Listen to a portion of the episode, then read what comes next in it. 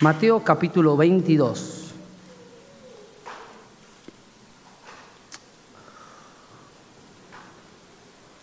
Ustedes saben, bueno, César, vos te dedicas a arreglar celular.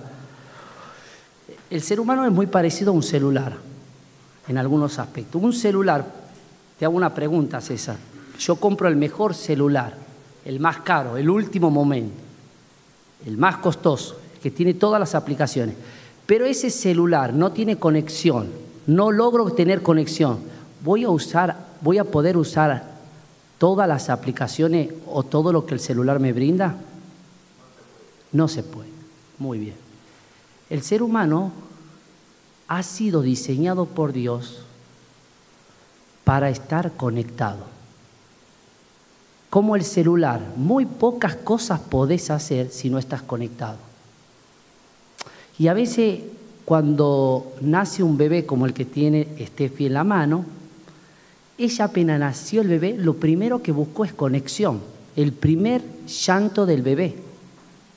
Cuando grita el bebé, los neurólogos, los obstetras entienden que está queriendo buscar una conexión. La primera conexión que busca para que la mamá le descargue el wifi, la leche, es con su mamá.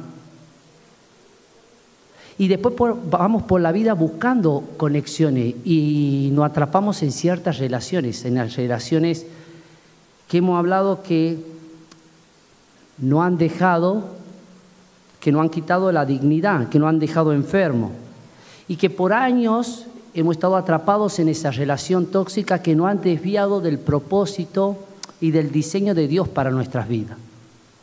Pero no hemos cortado con esas relaciones porque teníamos miedo a la soledad. Y a veces estamos conectados por años, gente que está conectado por años, por años con esa relación tóxica, sabiendo que, ¿cuáles eran los cuatro puntos que hablábamos? Que no hay aceptación de la realidad, que no hay qué, no admite y no se mantiene en el proceso, que no rinde cuenta si que no busca a Dios. ¿Se acuerdan de la higuera? Bueno, los cuatro puntos. Y estamos conectados con esas relaciones tóxicas y enfermiza que van quitando años de nuestra vida, dignidad a nuestras vidas, por tener miedo a la soledad. Entonces, continuamos atrapados en relaciones tóxicas. Pero a veces tenemos otras conexiones peligrosas. Hemos visto el domingo pasado, donde está, donde todos somos del mismo palo, donde todos somos aceptados, donde en mi familia, en mi familia es tóxica, pero mis amigos ahí me festejan todo, ahí todo me aprueban, pero es una relación peligrosa porque es una relación de codependencia. Porque eh, lo que tenemos miedo en esa relación es a ser diferente, porque tenemos miedo al, al rechazo. Hemos visto eso. Y hemos visto cómo la Biblia apunta a eso, las malas compañías corrompen los buenos hábitos.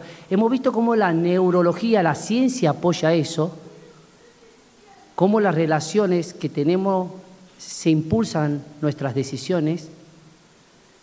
Y hemos visto que la experiencia decía eso. ¿Qué decía mamá? Las malas compañías. Hablaban ella y decían, dime con quién andas. Y te ah, lo saben entero. ¿Y por qué la madre es tan, tan obsesionada de buscar a sus amigos, a los hijos de sus amigos por las redes sociales? Eso lo hemos visto el domingo pasado. Sin embargo, ese adolescente o ese joven no sabe que en esa aceptación que está buscando va a tener que pagar un precio. Va a entrar en una relación de codependencia donde empiezan los principios de las adicciones, ¿Se acuerdan lo que le contaba cuando fui al centro de recuperación por adicciones que me llevó el psiquiatra? que tenían todo esto en común? No era su familia, no era su nivel social, no era su educación, sino que en una parte de su vida tuvieron una mala, una mala junta. Y hoy vamos a hablar de algo, vamos a terminar este cuadro que parece que, este, estamos buscando esa conexión y está buscando César que todas las aplicaciones de ese celular sirvan, pero tiene que darle una conexión segura, real y efectiva a, esa, ese celular, a esa persona. Dice Mateo capítulo 22, vamos a ver esta conexión, esta relación segura y efectiva y real que tenemos. Porque así quedamos el domingo pasado. ¿Cómo terminamos el domingo pasado? ¿No hay helado hoy, hermana? Hoy no. El domingo pasado me dijiste que había helado, para lo que respondí. Ah, bueno. Bueno, para lo que responda. Terminamos con el Salmo 1, para dar pie a esto. Bienaventurado el varón que no anduvo consejo de malo, que no siguió el consejo de los amigos, las decisiones que tomamos, los pensamientos, que no siguió el camino de los pecadores. Si los pecadores te quisieran engañar, no consientas. ¿Se acuerda lo que hablábamos del consentimiento? Que nada se hace sin mi consentimiento. No consienta, aparta sus pies de su pereda porque sus pies se apresuran a hacer el mal. Bienaventurado el varón. Salmo 1, ponémelo por favor. Que no anduvo, que no siguió, pero dice la tercera cosa, ni se sentó en una relación, ni se sentó en sillas de escarnecedores. No estableció relaciones, porque la felicidad también tiene que ver con las relaciones que vos construís. Ya vamos a ver cómo termina la historia de Pinocho al final. Cuando él se siente un niño vivo y ya no una marioneta. Entonces ahí le pone en el Salmo 1, inmediatamente, entonces, ¿dónde me voy a buscar la relación significativa y segura? Sino que la ley de Jehová está su delicia y en ella medita de día y de noche.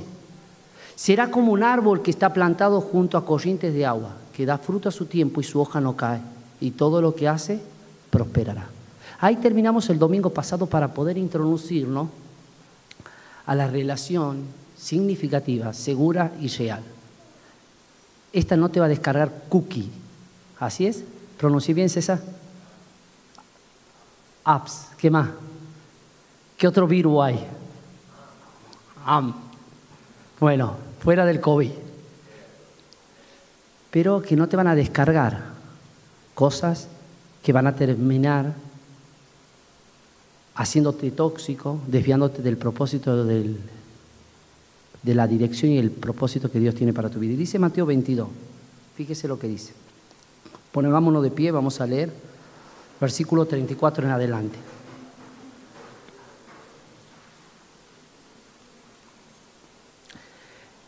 Entonces, ¿lo tenemos el versículo? Bien. ¿Lo leemos todos juntos? Por favor. Uno, dos y tres. Entonces...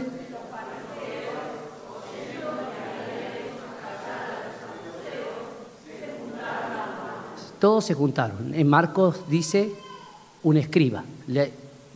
Fue el que dijo esto. Y uno de ellos Maestro.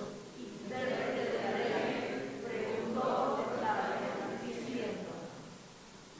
alma y con toda tu mente. ¿Y después qué sigue? Y, más y amarás. ¿Y el segundo? Sí, perdón. Como a ti mismo. De estos dos mandamientos depende qué? Toda la ley, todo el Antiguo Testamento. Lo cuelga ahí Jesús. Pueden tomar asiento. A ver, Señor, estamos equivocados acá porque yo te salí con una pregunta y vos me saliste con otra respuesta.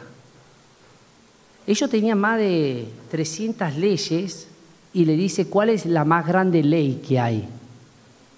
Imagínense, eran como Argentina ¿Echa la ley? Yo tengo un amigo que es abogado y también juez y me dice, mira, esta es la biblioteca, la mitad, en este caso, hablábamos de un caso, te condena y la mitad te da, te defiende lo que hiciste. Jesús no da lagunas o espacios legales para que yo justifique con otra, con otro, porque nosotros los cristianos a veces justificamos con versículos de la Biblia cierta actitud o cierto pensamiento. Entonces Jesús dice, mira, yo no te voy a decir qué podés hacer y qué no podés hacer. No te voy a nombrar mandamiento, ley. Te voy a decir que todo depende de esta relación. Acá voy a colgar todo y todo lo que hagas, todo lo que vos puedas hacer o no puedas hacer, depende de esta relación. Porque de acá va a salir, de esta relación, le va a dar significado a tu vida. Amarás al Señor tu Dios con todo tu corazón, con toda tu alma y con toda tu mente. Hay un estudio que se hizo en la Universidad de Harvard. Esta universidad es el estudio más grande que se haya hecho porque es un estudio hecho durante 75 años. ¿Cuántos años? Una investigación médica eh, iniciada en la Escuela de Medicina, incluso los pacientes o las personas con las que se comenzó el estudio, que fueron 2.000 adolescentes y jóvenes, hoy ya no existen. Los estudios en una investigación duran de 8 a 12 años, como mucho. Este estudio se inició en el año 1932. Lo inició la Escuela de Medicina. Y, y hacía una sola pregunta. ¿Qué es lo que pensás que te hace y te mantiene feliz? A esas dos mil personas le preguntaron eso. Ustedes, ayúdenme. Si yo le hago esa pregunta a ustedes, ¿qué es lo que pensás que puede hacerte feliz o que te hace feliz? ¿Qué me dirían ustedes? Dale, vamos a hacerlo a esto dinámico. Juancito, bueno, pero vos ya sos grande, era adolescente y joven, a lo que le preguntaron. Ya vamos a ver, tenés razón. Pero a medida que vamos, creciendo, ya vamos a ver qué, qué, conclusión saca la universidad. Porque a medida que fueron preguntando, a medida que fueron creciendo, fueron cambiando su respuesta. Pero vos imagínate preguntarle esto a un adolescente y a un joven. Pónganse en todo en esa postura. ¿Qué piensa que le haría feliz? Hermano, un aplauso. Dice, el dinero no te hace feliz, pero la... Bueno, el 80% de los adolescentes y jóvenes respondieron que tener dinero es lo que lo hace y lo hace sentir feliz. El otro que pudo haber respuesto, la otra minoría que quedaba, pero en su total la diferente. No, tener dinero era la primera y la otra, tener un aplauso para Gaby. Dos helados, por favor, Fabián. Un aplauso para Gaby. Bien, tener dinero y tener fama.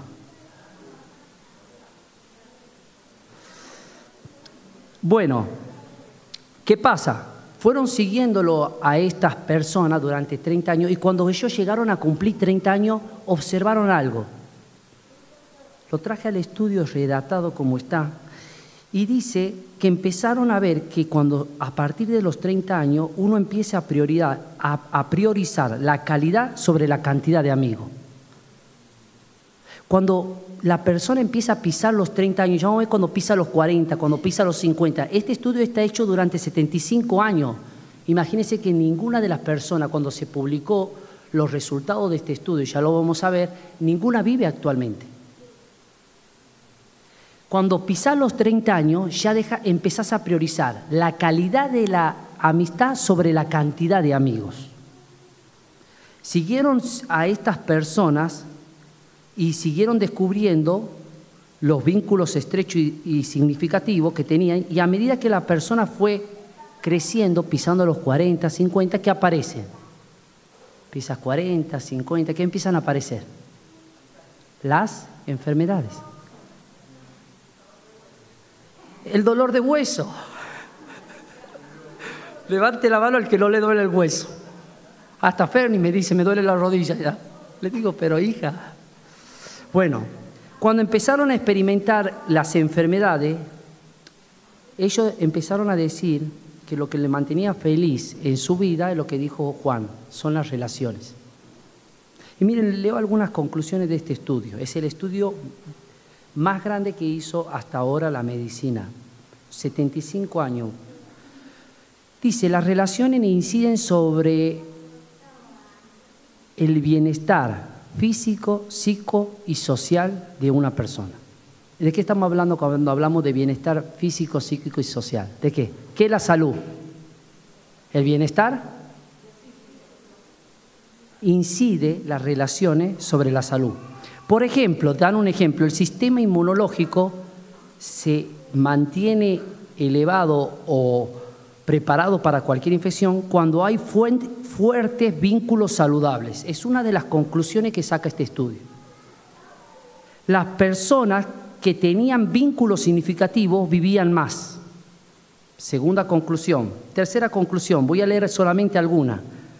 Personas que sufrían enfermedades, pero que tenían fuertes relaciones, lo que sea, cualquier enfermedad, diabetes, hipertensión, lo que ustedes quieran, pero tenían fuertes relaciones, tenían mejor calidad de vida y más larga que las personas que eran saludables pero estaban solas.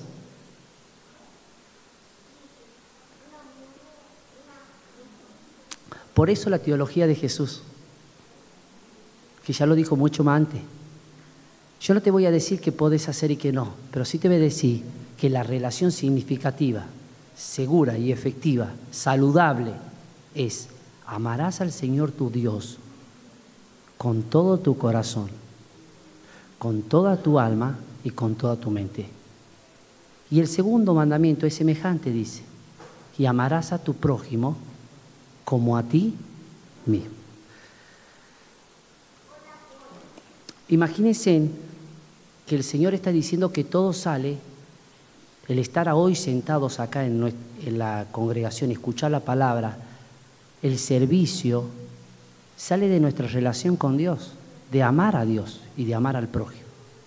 Porque el apóstol Pablo dice, el amor de Cristo que hacía me motiva, me constriñe. ¿Qué? Que si uno murió por todos, luego todos morimos, para que los que vivan ya no vivan para, sino para que vivan para aquel que murió por ellos.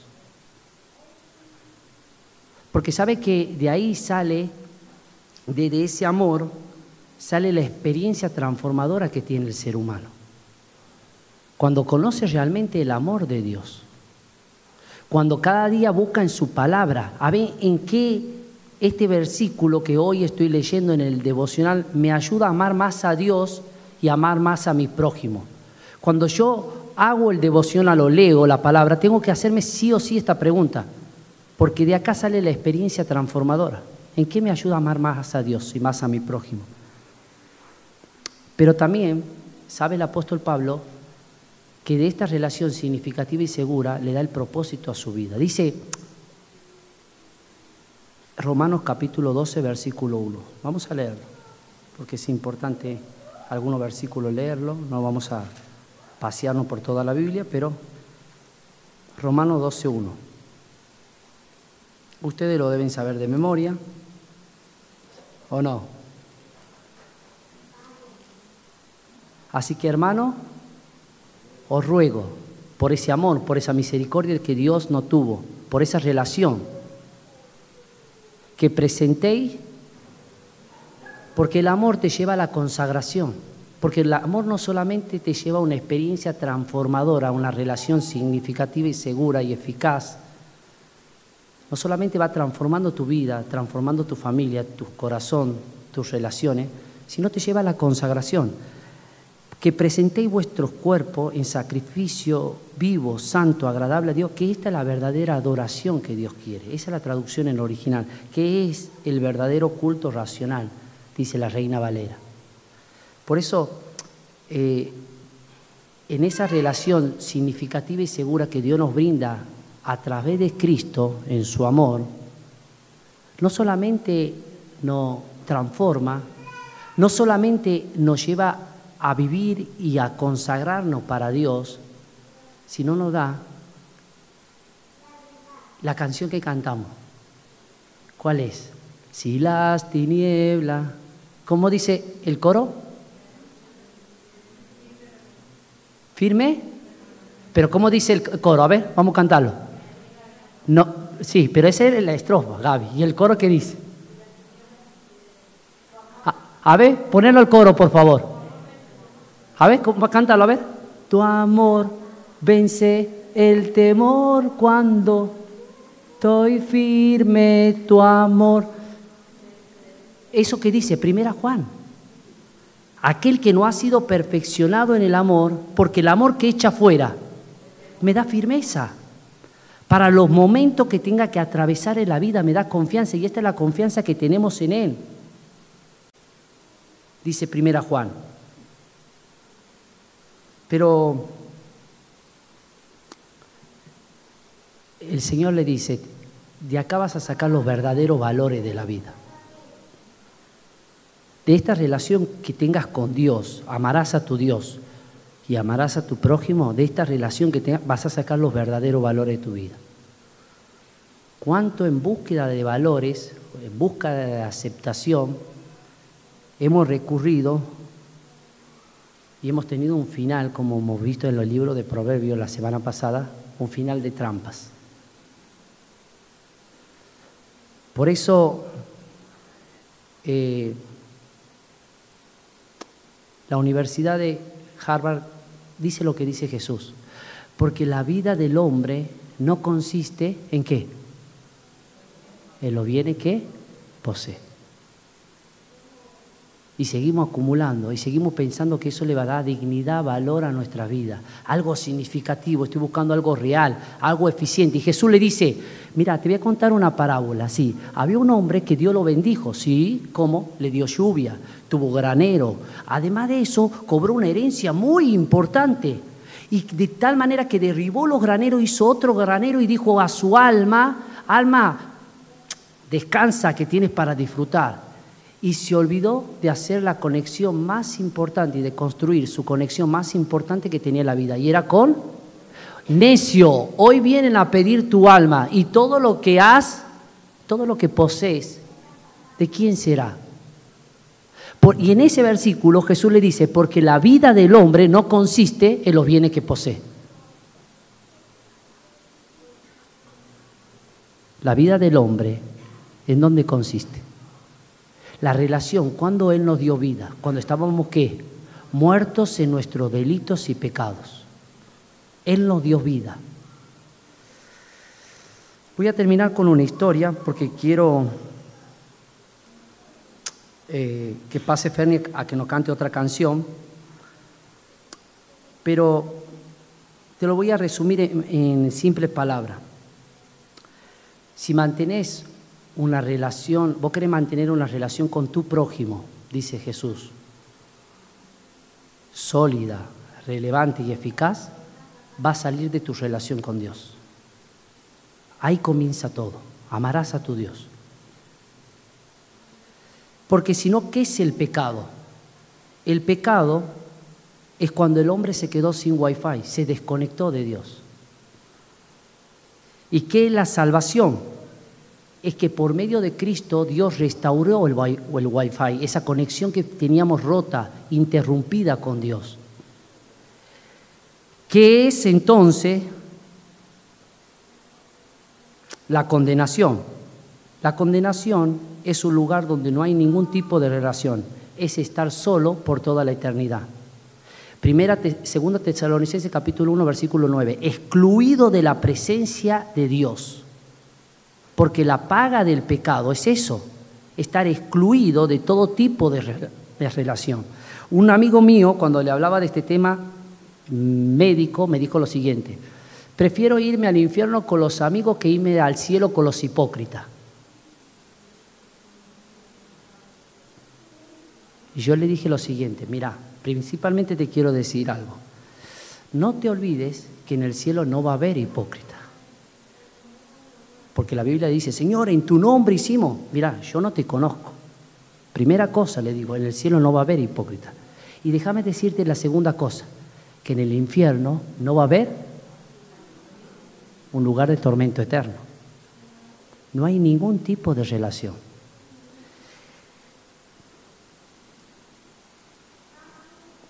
Ustedes capaz que han visto muchas películas de este personaje Pinocho, pero la escribe un italiano que se llama Carlos Coloi en el año 1835 y se llama Pinocchio, en italiano, parla italiano. ¿Y él qué era Pinocchio? A ver, ¿alguien sabe? Esta historia tiene más de 30 capítulos, nunca es contada bien. ¿Pero qué era Pinocchio? Una marioneta de qué? ¿Tenía vida? No. Era una marioneta que tenía autonomía, pero no tenía vida. ¿Qué hace Pinocchio? Lo primero que hace es romper la relación con su... ¿Quién era su creador? Gepetto. Muy bien. Y a partir de romper su relación con su creador empieza a construir malas relaciones con sus amigos. Incluso tanto es que agarró un, martillo y le pegó a Pepe Grillo. Pepe Grillo era su conciencia. Porque el hombre cuando se desconecta de Dios, lo otro que va a matar es su conciencia. Porque la conciencia también te habla. Entonces Pinocchio rompe la relación con su creador, con Gepeto, pero también con un martillo, ¡pum!, lo mata a Pepe Grillo. Mata su conciencia. Y es lo que le pasó al ser humano en el huerto del Edén. Y lo que le pasa al ser humano cuando está alejado de Dios. Y hay más de 30 capítulos, pero al final, ¿qué hace Pinocchio? Después de construir malas relaciones, de matar a, a, Pepe Grillo, al final se encuentra con su creador. ¿Pero es un niño de verdad? No, sigue siendo una marioneta. ¿Cuándo se transforma en un niño de verdad Pinocchio? En la novela, en su último capítulo, el capítulo 30, cuando deja de tener una relación con su creador y Gepeto pasa a ser de creador a ser su, su padre. Entonces ahí Pinocchio entiende la diferencia entre ser una marioneta y tener vida. Entonces en el último capítulo le pregunta al, le dice, papá, ya no le dice Gepetto, ¿qué de esa marioneta que alguna vez fui? Y Gepetto agarra, lo abraza a su hijo, a Pinocchio, y lo lleva al taller donde lo hizo. Y ve la marioneta y entiende lo que era estar sin vida que estar con vida. Eso es lo que dice el apóstol Pablo cuando dice, el viejo hombre ha sido crucificado. Porque ese viejo hombre era una marioneta. Porque ese viejo hombre no tenía una existencia, estaba muerto. Pero ahora tengo una nueva vida en Cristo. ¿Y qué de ese viejo Rubén? ¿Y qué de esa vieja relación? ¿Y qué de ese viejo hábito? Y lo lleva al taller. Vení, esto era. Pero ahora, a través de la relación que entramos con Cristo, fue transformándonos hacia un final glorioso como en un espejo, dice la palabra de Dios, por su mismo espíritu nos lleva a semejanza de Él. ¿Y qué de ese viejo, perdón Juan, que te nombra vos, y qué de ese viejo Juan de cómo hablaba? Y lo lleva al taller, porque el viejo hombre ha muerto. ¿Y por qué ha muerto el viejo hombre Juan? Porque era un viejo que era una marioneta, no, no vos, vos sos joven, pero era un viejo que era una marioneta y que no tenía existencia hasta que se encontró con su padre. ¿Cuántos en esta mañana solamente son una marioneta? Somos. Pensamos que tenemos existencia, que tenemos una relación significativa y segura, pero estamos enredados en malas compañías porque hemos soltado la relación principal con nuestro Padre. Y mientras no solucionemos esa relación por causa del pecado con nuestro Padre, nada va a tener vida. Nosotros no tenemos vida. Por eso la invitación de hoy a la mañana es que Dios envió a su Hijo. Él es salud para vos, Él es paz, Él es perdón. Él sufrió y murió por tus y por mis pecados. Él te puede dar el final glorioso que vos tanto deseas porque Él venció a la muerte, al pecado y a Satanás. Te puede quitar todo temor, todo miedo, porque su amor vence el temor. Su amor da firmeza en los momentos de, en que las piernitas tiemblan.